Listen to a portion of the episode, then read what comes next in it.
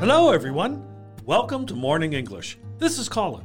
Hi guys，欢迎大家收听早安英文。This is Blair。 Why are you so tired? It's the first day of the week. Well, I didn't get enough sleep last night. 昨天晚上认真学习去了， You stayed up late to study? You are a geek. 不是什么正经学习啦，就是 女孩子嘛，你知道的，就喜欢看一些化妆教程之类的啊。我昨天晚上就看到很晚。Oh, makeup tutorials. Well, that's understandable. I'll be judging you if you were actually studying. 我相信很多女生都跟我一样啊，喜欢看化妆教程，活到老学到老嘛。那这个化妆教程我们来学习一下，叫做 makeup tutorial。makeup 我们很熟悉，就表示化妆。那这个教程教学，我们就可以用 tutorial 来表示。 yeah, tutorial is used as a noun here, and it can be a short book, um, computer program, or a video that gives information on a particular subject or explains how something is done. 对，那 Colin 老师，你看过这些 makeup tutorials 吗？ Well, the answer would be the same as me asking you if you've watched videos about assembling car parts. No, and have absolutely no idea what is going on. that is exactly right. 想你也不会看啊。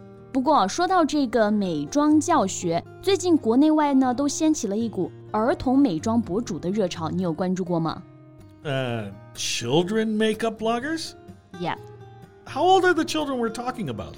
就五六七八岁吧，反正最小的我看到是才五岁。Okay, well, I, I don't think this is uh, something good. So, how about we talk about it in today's podcast? OK，那今天就跟大家一起来聊一聊最近很火的儿童美妆博主吧。在节目的开始，给大家送一个福利，今天给大家限量送出十个我们早安英文王牌会员课程的七天免费体验权限，两千多节早安英文会员课程以及每天一场的中外教直播课，通通可以无限畅听。体验链接放在我们本期节目的 show notes 里面了，请大家自行领取，先到先得。Well, I understand that for little girls or sometimes little boys, uh, they may have had a pretend makeup set or smeared their lips with their mother's lipstick while she wasn't watching. 没错啊，就小女孩一般都爱美，对不对？小时候呢，肯定都偷看过妈妈化妆，或者拿妈妈的口红啊，给自己的脸上画一个大花脸，对不对？那这里我们来学习一个词啊，smear。 Well, smear here means to spread an oily or soft substance over a surface in a rough or careless way. 对， 那 smear 我们这里就可以把它翻译为乱涂乱画。小时候大家肯定都干过这个事儿啊，拿着妈妈的口红啊，乱涂乱画的。 But how can they teach people how to put on makeup? 就现在网络这么发达呀，小孩子接触的早，而且有一些父母就觉得无所谓了，孩子想要啥就给啥。 Okay, so thanks or no thanks to social media and overindulgent parents, five year olds these days could be more familiar with highlighting than high fives. 没错，由于社交媒体 （social media） 的普及啊，还有一些家长的溺爱，导致小孩子呢就过早的接触了这些原本不属于他们的东西。那这里我们学习到了一个新词，就是我们说家长的过分放纵、过分溺爱，我们就可以说 overindulgent。 Yes, if you are indulgent, you treat a person with special kindness, often in a way that is really not good for them. 对，溺爱肯定是不对的，对不对？ 有些家长啊，就孩子想要啥就给啥，完全不拒绝。 It could even be the parents who get their children started on makeup in the first place. Why?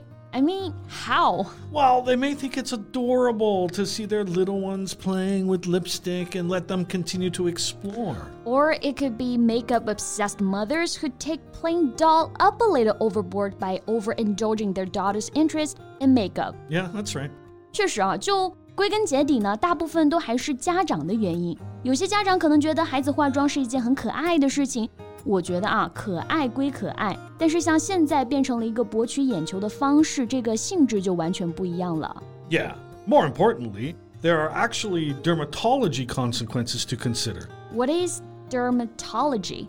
Dermatology is a branch of medicine dealing with the skin, its structure, functions, and diseases. 啊，那这个 dermatology 我们就可以翻译为皮肤医学，就反正跟皮肤有关吧。小孩子化妆最直接的影响就是皮肤了。Yeah, as we know, a child's skin is thinner and has a decreased barrier function as compared to adults. 对，我觉得这个都能理解啊。我们都说小孩子的皮肤更薄，对不对？更嫩。 所以抵御外界刺激的这个能力就没有这么好。哎，柯林老师，这个 barrier function 是什么意思啊？Well, the skin's barrier function refers to its ability to keep moisture in and damaging elements out. 哦，我知道了。那这个 barrier function 我们就可以翻译为肌肤的屏障功能。Yeah, so children's skin is less able to defend itself against irritants. 对我们说，小孩子皮肤娇嫩嘛，所以抵御外界刺激的这个能力啊就更差。这个 irritant 就表示刺激物。Yes, irritant is used as a noun here. An irritant is a substance that causes a part of your body to itch or become sore.